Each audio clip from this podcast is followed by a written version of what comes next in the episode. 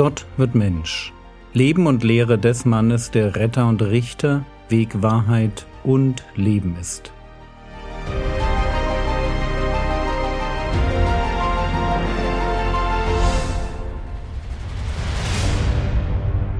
Episode 166 Die Berufung der Apostel Teil 2 In der letzten Episode haben wir gesehen, wie Jesus eine Nacht im Gebet verbrachte, um aus seinen Jüngern zwölf auszuwählen, die er auch Apostel nannte.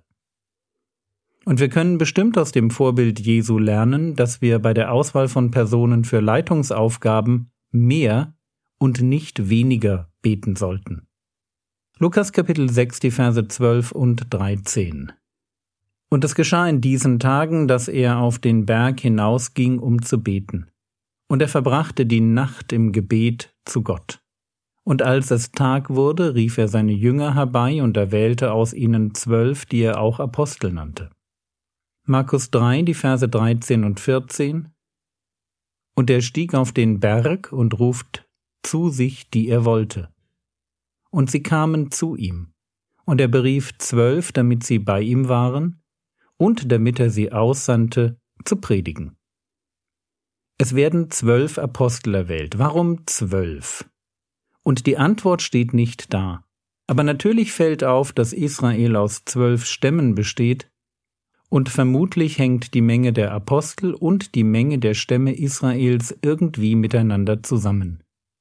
So lesen wir in Matthäus 19, nachdem Jesus davon spricht, dass reiche Menschen nur ganz schwer ins Reich Gottes kommen, Matthäus 19, Vers 27, da antwortete Petrus und sprach zu ihm, Siehe, wir haben alles verlassen und sind dir nachgefolgt. Was wird uns nun werden? Jesus aber sprach zu ihnen, Wahrlich, ich sage euch, ihr, die ihr mir nachgefolgt seid, auch ihr werdet in der Wiedergeburt wenn der Sohn des Menschen auf seinem Thron der Herrlichkeit sitzen wird, auf zwölf Thronen sitzen und die zwölf Stämme Israels richten. Wenn man zwölf Stämme Israel richten will, braucht man anscheinend zwölf Apostel. Und eine ähnliche Verbindung finden wir in der Offenbarung, wo bildhaft die Gemeinde als Braut beschrieben wird und als heilige Stadt Jerusalem aus dem Himmel herabkommt. Und dann heißt es in Offenbarung 21, Vers 12, und sie hatte eine große und hohe Mauer und hatte zwölf Tore und an den Toren zwölf Engel und Namen darauf geschrieben, welche die Namen der zwölf Stämme der Söhne Israel sind. Und kurz darauf lesen wir dann in Vers 14, Und die Mauer der Stadt hatte zwölf Grundsteine und auf ihnen zwölf Namen der zwölf Apostel des Lammes.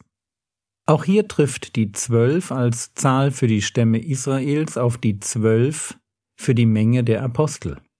Die zwölf Apostel sind im Bild das Fundament, auf der die Mauer errichtet wird, auf deren Toren die Namen der zwölf Stämme stehen. Ich weiß nicht, ob das zu weit geht, aber vielleicht kann man sagen, so wie Jakob zwölf Söhne hatte und aus ihnen Israel wurde, so hatte Jesus zwölf Apostel, aus denen das neue Israel wurde. Irgendeine Art von Verbindung gibt es zwischen diesen beiden Konzepten. Und die Tatsache, dass Judas als Apostel nach seinem Selbstmord ersetzt wurde, zeigt an, dass die Zahl zwölf selbst als Zahl irgendwie wichtig ist. Aber kommen wir zurück zu den Aposteln und was sie ausmacht. Markus Kapitel 3, Vers 14 und er berief zwölf, damit sie bei ihm waren und damit er sie aussandte zu predigen. Erster Punkt, die Apostel sollten bei ihm, bei Jesus sein. Ja, Jesus hatte viel mehr Jünger als nur die zwölf, aber ab einer bestimmten Menge wird seine Truppe einfach unüberschaubar. Als Mensch kann sich der Herr Jesus intensiv nur um ein paar ausgewählte andere Menschen kümmern. Sie, die Apostel, sollten bei ihm sein, ihn intensiver begleiten, mehr von ihm lernen. Wir können uns freuen, dass das seit Pfingsten anders ist. Gott, der Geist, wohnt in allen Gläubigen. Und auf diese Weise kann der Herr Jesus allen Teilen seines Leibes, jedem einzelnen Gläubigen als Herr nahe sein. Was ihm als Mensch unmöglich war, sich um alle seine Jünger in gleicher Weise zu kümmern, das ist im Zeitalter der Gemeinde ohne Probleme möglich. Aus einem sehr irdischen Messias ist ein himmlischer Immanuel geworden. Ein Gott ist mit uns.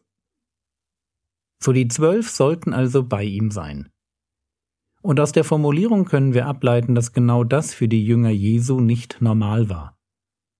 Da Jesus seine Jünger nicht für ihr Jüngersein entlohnte, waren die normalen Jünger Jesu wahrscheinlich nur in dem Maß präsent, wie es ihre normalen Pflichten erlaubten. Bei den Aposteln sollte das jetzt anders sein. Sie sollten sich auf die Nachfolge, auf das bei Jesus Sein konzentrieren. Sie wurden so etwas wie Vollzeitler. Auch wenn wir uns Jesus oft als einen vorstellen, der irgendwie für alle da war, der jeden an sich heranließ und mit jedem sprach, wenn man die Bibel liest, wird dieses Wunschbild nicht bestätigt. Jesus war als Mensch beschränkt, und deshalb sucht er sich zwölf Männer aus, mit denen er bewusst mehr Zeit verbringen wollte. Und unter denen gab es sogar einen noch kleineren Kreis aus Petrus, Jakobus und Johannes, die ihn auf ausgewählte Missionen begleiteten.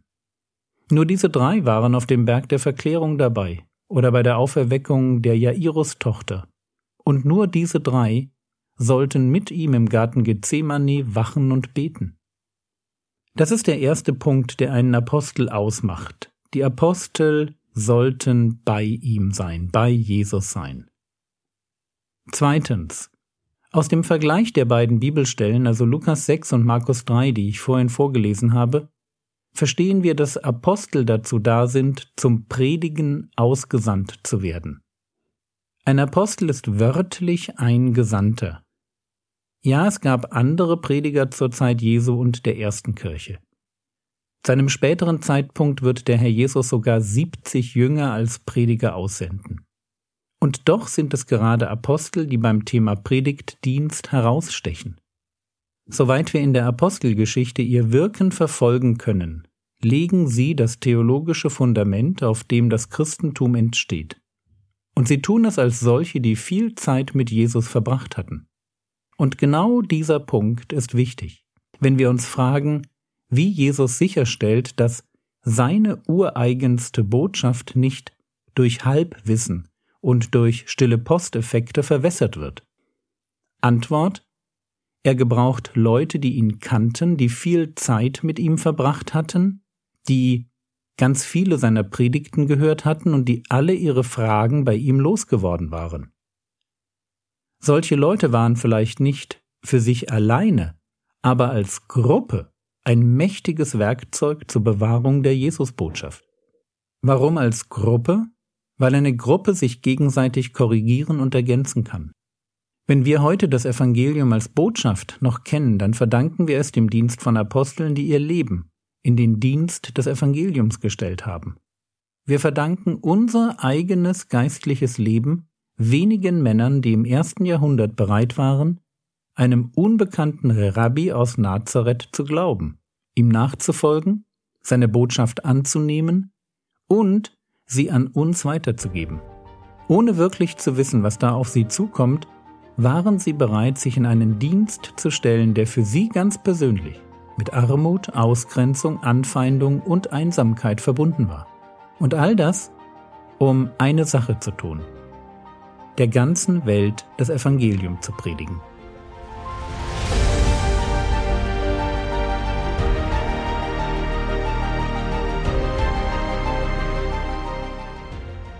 Was könntest du jetzt tun? Du könntest dir überlegen, wie du über die Apostel denkst.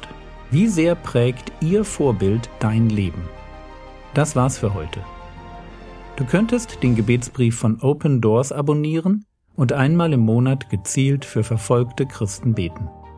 Der Herr segne dich, erfahre seine Gnade und lebe in seinem Frieden. Amen.